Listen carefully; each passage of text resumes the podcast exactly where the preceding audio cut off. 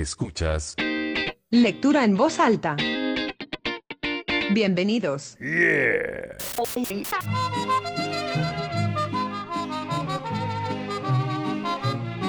Hola a todos, ¿cómo están? Bienvenidos a su podcast Lectura en Voz Alta. Yo soy Fuego Vázquez y vamos a continuar con la lectura de este magnífico libro, Mi vida, mis viajes, mis vivencias, siete décadas en la música del mariachi de Miguel Martínez. Déjame me acomodo.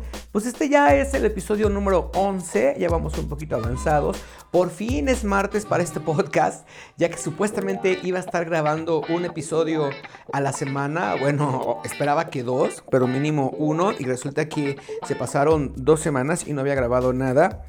Pero no es em, porque no haya querido, sino porque les explico rápido.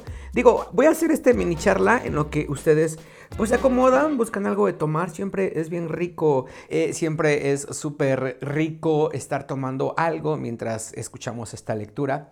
Y mientras ustedes se preparan algo, no sé, un cafecito, a lo mejor una cervecita, a lo mejor un té, a lo mejor un jugo, a lo mejor simple y sencillamente agua. En fin, lo que ustedes quieran y si no quieren no tomen nada, pero sí acomódense bien. Y mientras ustedes hacen todo eso que yo les he pedido, les explico la razón del por qué no he subido episodio a este podcast.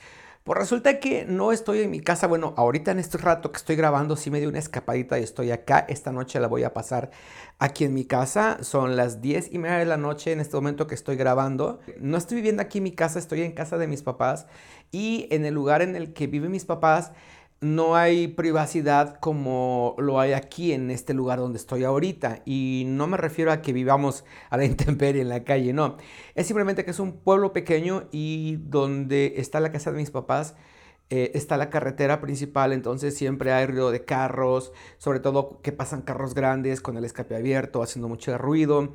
Este, hay muchos aparatos de sonido alrededor de la casa de mis papás, bueno, alrededor del pueblo, ¿no? En la casa de mis papás. Entonces todo el tiempo hay anuncios. Se anuncia, hay todo tipo de eventos, todo tipo de vendimias, todo tipo de que se perdió algo, que si lo encontró alguien, que si ya está la carne de cerdo a la venta ese tipo de anuncios, entonces no hay manera de, poder grabar porque eso es prácticamente todo el día, todos los días y la única manera de grabar sería después de las 11 de la noche, que es cuando todo queda pues de alguna forma en quietud y en silencio, pero pues no, no me había sido posible hacerlo. Entonces, tengo dos anuncios que hacerles, dos recomendaciones respecto a este libro que estamos leyendo. Se los digo al final de este podcast. Quédense atentos, ¿ok? Bueno, pues espero que ya estén listos. Ahí les va. Nos quedamos en la página número 94, en el último cuarto de la página número 44 y lleva por título Miguel Aceves Mejía.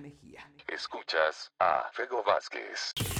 Cuando conocí a Miguel Aceves Mejía, era vocalista de la orquesta del maestro Absalón Pérez. Él cantaba guarachas, rumbas, boleros rítmicos y un poco de bolero romántico aún se escucha a veces por ahí Linda Mujer y Tomando Ron y Coca-Cola de aquella época. Su fuerte era la música afrocubana. Salía de su programa a las 8 de la noche y como coincidencia nosotros también salíamos de un programa a esa misma hora, solo que nosotros pasábamos por XEQ, Allí mismo en XW había un teatro estudio de la XEQ. Al fin que la XW y XEQ eran de don Emilio Azcárraga. Los estudios chicos, tal como las oficinas de la XEQ, estaban en las calles de José María Marroquí, cerca de la Alameda Central. Pero los estudios grandes para el público estaban allí mismo, en Ayuntamiento número 54, donde aún está el letrero de XEW. En la esquina de Luis Moya y Ayuntamiento me paraba yo de charro a esperar un tranvía para irme a mi casa. Un día, estando en espera, llega Miguel Aceves Mejía, todavía con su atuendo de trabajo. Si yo estaba de charro, él estaba con una blusa con muchos solanes en las mangas, en el pecho y en la espalda. Ese atuendo es clásico entre todo el gremio de la música afroantillana. Yo ya había visto a Miguel Aceves dentro de la XW, lo vi ensayar con la orquesta de El Jibarito, el gran compositor y director Rafael Hernández. Hasta hoy en día me encanta la música de Rafael Hernández. También lo vi pasar programas con la orquesta de otro no menos famoso, el maestro Absalón Pérez. Llegó el tranvía y nos subimos. Casi ya no traía gente. Veníamos los dos en el mismo asiento, haciendo comentarios diferentes. Nada de música y menos de su trabajo o del mío. ¿Para dónde vas? me pregunta. a la calle de Doctor La Vista, la terminal del tranvía. Yo me bajo una cuadra antes, me dice. Él vivía en Niño Perdido, hoy eje central Lázaro Cárdenas y Doctor La Vista. ¿Quién se iba a imaginar que dejaría a Cebes Mejía el género tropical para cantar ranchero y que se colocaría entre Jorge Negrete y Pedro Infante? Aceves fue un magnífico vendedor de discos RCA Víctor y este humilde servidor lo acompañó en sus grabaciones desde que empezó casi hasta que falleció. Giras a Estados Unidos, a Centroamérica, a Santo Domingo y Puerto Rico. A la Argentina ya no lo acompañé, pero yo le formé y le estudié al grupo que le acompañó en su primera gira a ese país. En XW, Miguel Aceves Mejía solo cantaba música afrocubana y tropical. Mi costumbre era llegar temprano a calentar mis labios antes de los programas. Un día que escucho en uno de los estudios que ensayaba un dueto de hombres. Se me figuró que la primera voz parecía la de Miguel Aceves Mejía. No puede ser, me dije. ¿Aceves Mejía cantando ranchero? Me asomo al estudio y muy cierto, era Miguel Aceves en la primera voz y don Manuelito Bernal, locutor de XW, en la segunda. Los estaba acompañando un pianista. Me acuerdo que las canciones fueron La Negra Noche, La Norteña, Ojos Tapatíos y A la orilla de un palmar. Luego me fui a mi programa, sorprendido por lo que había visto. Cuando salí, ya no estaban. Dos días más tarde encuentro a Cebes Mejía y le pregunto, ¿para qué estabas ensayando con don Manuelito? Me explicó que a don Manuel Bernal le había caído un contrato de cierta mueblería que consistía en una serie de un año de programas donde el anunciador exclusivo sería él. Ese programa iba a pasar de lunes a viernes al mediodía. Me explicó que don Manuel Bernal le había propuesto a la empresa que si se podía cantar una canción en el programa y que el gerente de la mueblería que iba a patrocinar el programa le había contestado, el programa es de usted, haga lo que quiera. Don Manuel había pensado en un dueto, ya que los duetos de hombres no eran muchos en aquel tiempo. Y como le dieron luz verde a todo, invitó a Miguel Aceves a cantar con él. Por supuesto que Aceves iba a estar mejor pagado que los programas que ya tenía, y ese fue el motivo por el que estaban ensayando. Yo hasta ese momento supe que don Manuel Bernal cantaba. De verdad, se escuchaba muy bien ese dueto. La RCA Víctor ya se había cambiado de las calles de Villalongín a la avenida Cuitláhuac, con todo moderno, desde equipo, edificio y allí mismo la fábrica. Se convirtió en una empresa enorme con un nuevo director artístico, Mariano Rivera Conde. Para 1944, Miguel Aceves Mejía se había cambiado de la compañía Pirles a RCA Víctor y ya tenía unos cuantos discos tropicales en la Víctor. Rivera Conde ya había escuchado cantar a Miguel Aceves en ese programa de XEW a dueto con don Manuel Bernal, cantaban pura canción ranchera de tipo antiguo como Rayando el Sol, Cuatro Milpas, La Negra Noche y así de ese corte. Los acompañaba la marimba Orquesta de los Hermanos Domínguez. Lo invitó Rivera Conde a Miguel Aceves Mejía a hacer una prueba, solo para escucharlo en el género ranchero. Y fue. El acetato se quedó para escucharlo y ver qué posibilidades había para que Aceves grabara música ranchera en esa compañía dicho por él mismo que al terminar la prueba solo le dijeron, vuelven unos 15 días por favor. Mientras tanto, siguió pasando sus programas en XW como vocalista, unas veces con Absalón Pérez, otras con el jibarito Rafael Hernández y desde luego haciendo dueto de ranchero con don Manuel Bernal. Ese programa era de 15 minutos y pasaba al mediodía. Como él mismo me lo dijo, era un paracaídas y por lo menos pues, sacaba para comer mejor. Luego pasaron los 15 días de plazo que le había dado la empresa. Así me lo platicó Miguel Aceves. ¿Qué crees? No fui. ¿Y eso? Le pregunto. Pues me puse a analizar esto. Me voy. ¿Y si no funcionó? Si no gustan mis discos rancheros, me dan las gracias. Y luego ni aquí ni allá. Y como cantante tropical por lo menos ahí la llevo y gano para comer. Total, no fui. Luego fue a la XW Rivera Conde.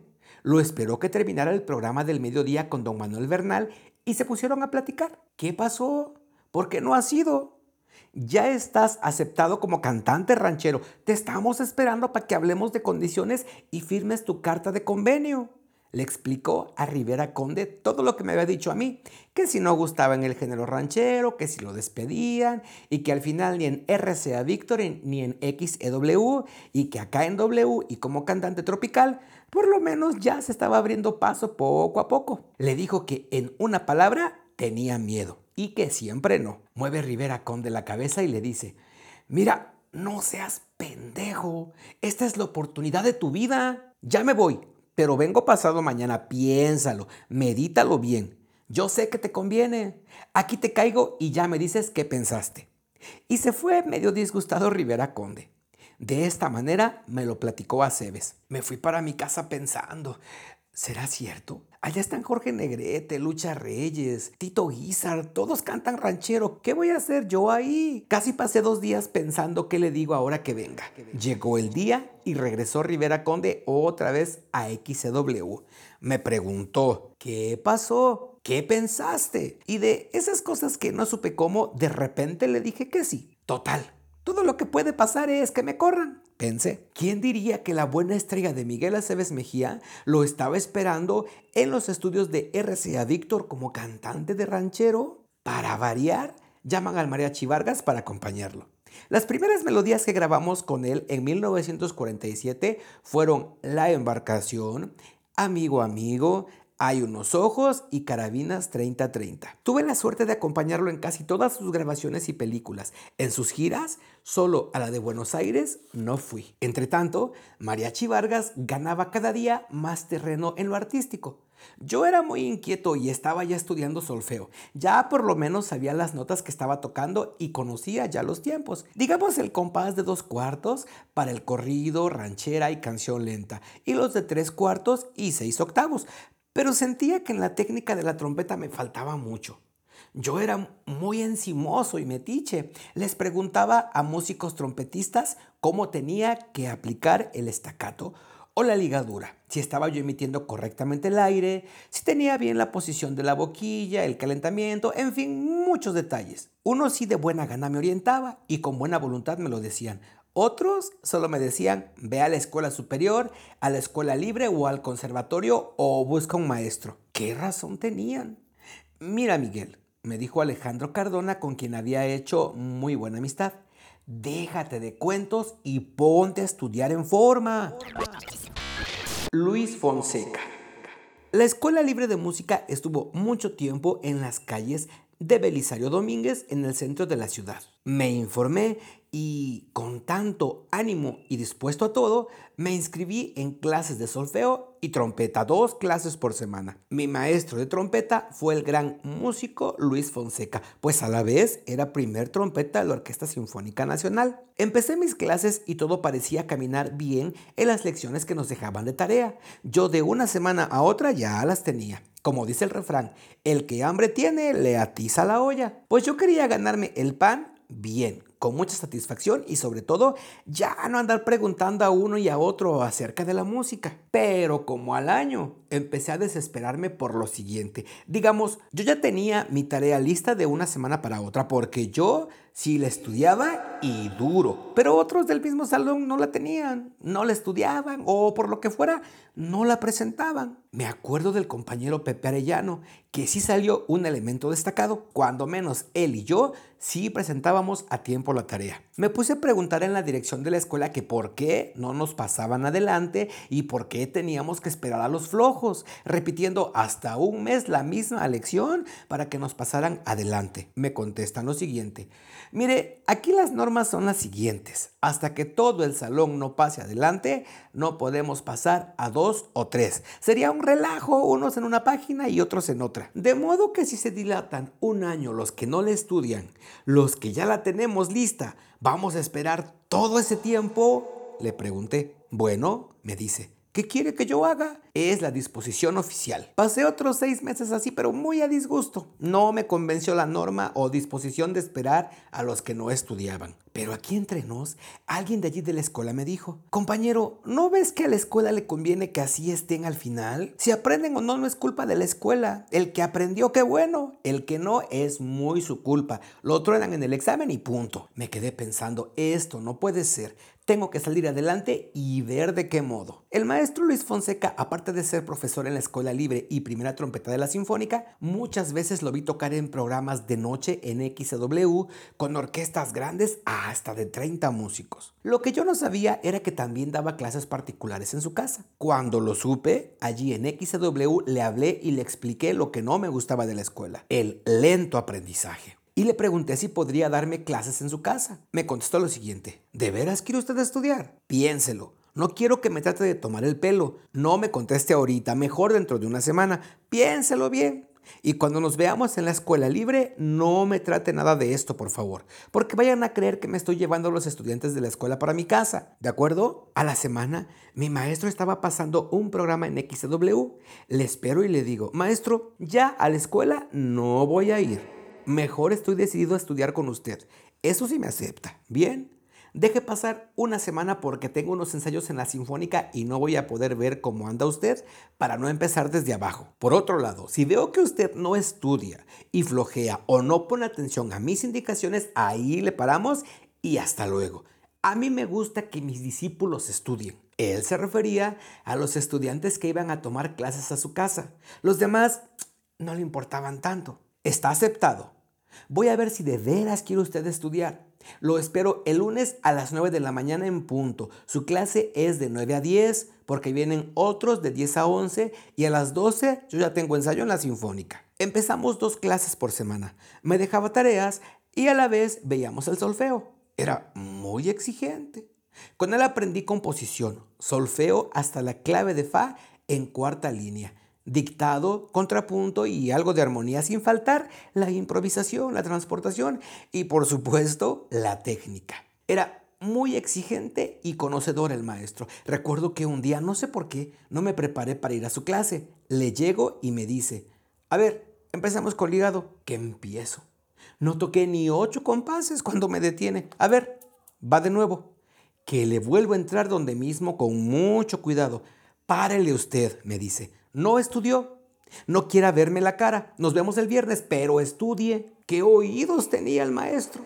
Lo que sea de cada quien, esa fue la única vez que no estudié. ¿Para qué más? ¿Cómo le hacía yo para ensayar y trabajar con Mariachi Vargas? Pues dicen que si se quiere se puede. Me le pegué al estudio por siete años. Creo y siento que lo que soy como trompetista se lo debo a mi maestro Luis Fonseca. Escuchas a Fego Vázquez. Suscríbete. Es totalmente gratis.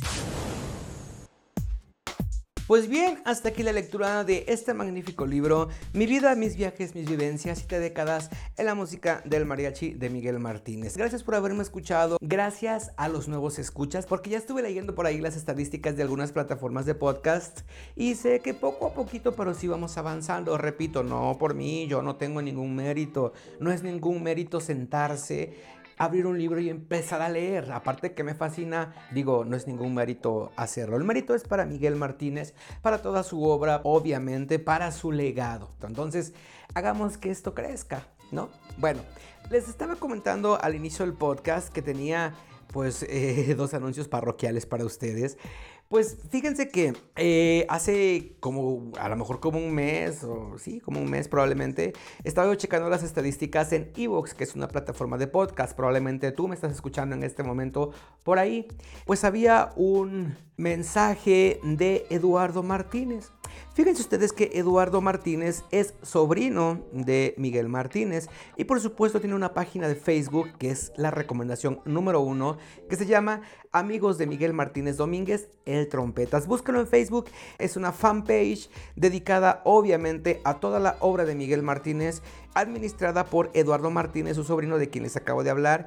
Y pues en ese sitio van a encontrar cosas agregadas a este libro, muchas entrevistas hechas por distintos medios de comunicación. Obviamente hay fotografías, hay, anécdotas, en fin, hay muchísimas cosas que créanme que van a complementar su escucha de este podcast. Entonces, porfa, vayan. Si pueden, si pueden, de verdad, eh, denle like a esa página. Se llama Amigos de Miguel Martínez Domínguez, el trompe trompetas, denle like y pues por ahí díganle que van de parte de Fego Vázquez, ¿no? De lectura en voz alta. Mejor les voy a leer el mensaje. Dice, buen día mi estimado Fego. Me atrevo a enviarte este mensaje ya que escuché su podcast y noté que usted tiene la segunda edición de esta fascinante obra en la que tuve la oportunidad de participar como investigador histórico. Mi nombre aparece en la página 6. Soy Eduardo Martínez Muñoz, el autor de la presentación del libro, no es Jonathan Clark. Él es quien coordinó la autobiografía de Miguel Martínez en la primera edición. Sí aparece mi nombre en la presentación, ignoro el por qué no aparece en esta segunda edición. Le envío un saludo y un fraternal abrazo.